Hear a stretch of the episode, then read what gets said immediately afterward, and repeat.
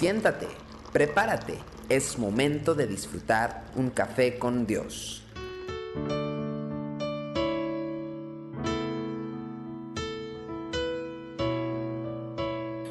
Bienvenidos a Café con Dios, Santiago capítulo 1, versículos 6 al 7 dice, pero pida con fe, no dudando nada, porque el que duda es semejante a la onda del mar, que es arrastrada por el viento y echada de una parte a otra. No piense, pues, quien tal haga, que recibirá cosa alguna del Señor. La palabra del Señor es eh, tremendamente pedagógica, eh, las ilustraciones que utiliza son maravillosas y no en vano se ha dicho que una ilustración vale más que mil palabras. Para mostrar cuán profundamente las, las dudas afectan la vida del discípulo, Santiago no hace más que señalar las olas del mar. Cualquier persona que ha estado en algún momento de su vida a orillas del mar podrá entender con toda claridad este principio eh, que estamos encontrando aquí. Piense por un momento en las olas.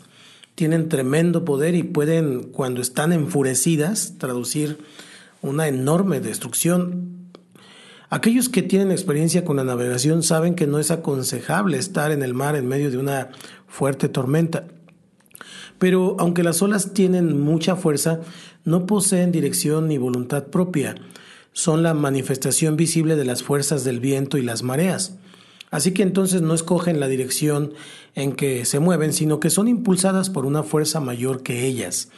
Así también el discípulo que está lleno de dudas, las personas que están llenas de dudas, pierden el rumbo en la vida y comienzan a caer bajo la influencia de las filosofías que pueden surgir entre los hombres y al igual que las olas, cuando esas filosofías están inflamadas por el mismo diablo, estas personas pueden convertirse en verdaderos instrumentos para destrucción.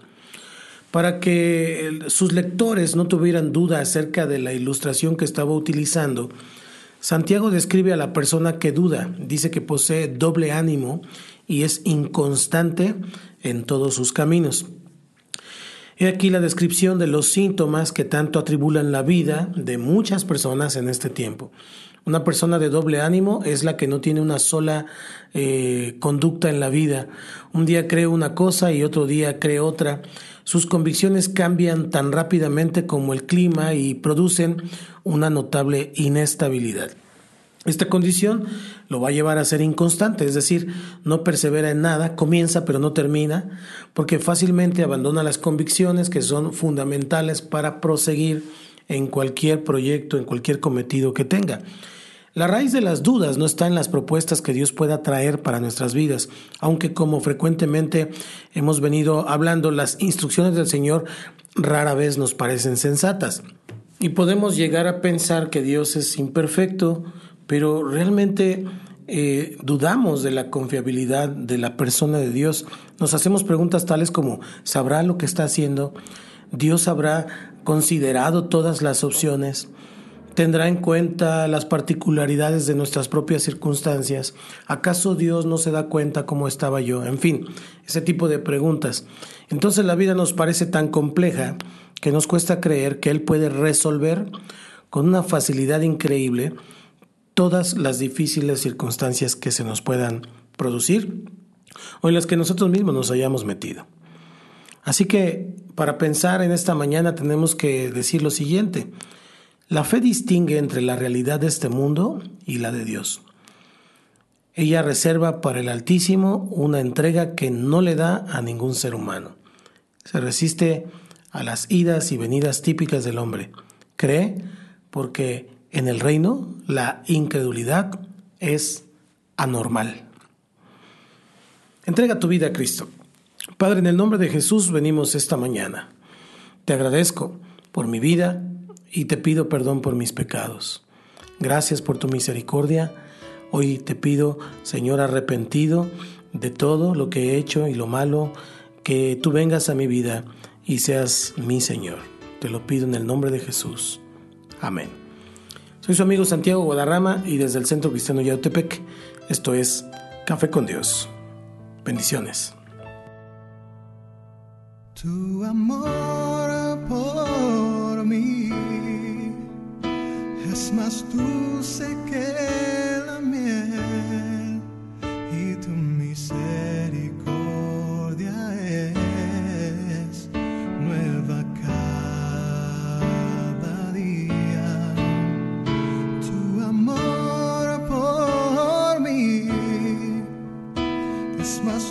Dulce que la miel y tu misericordia es nueva cada día.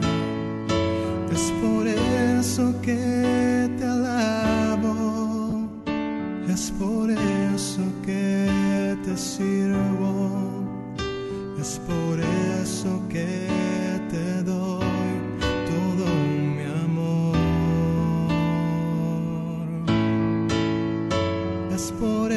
eso que te alabo, es por eso que te sirvo, es por eso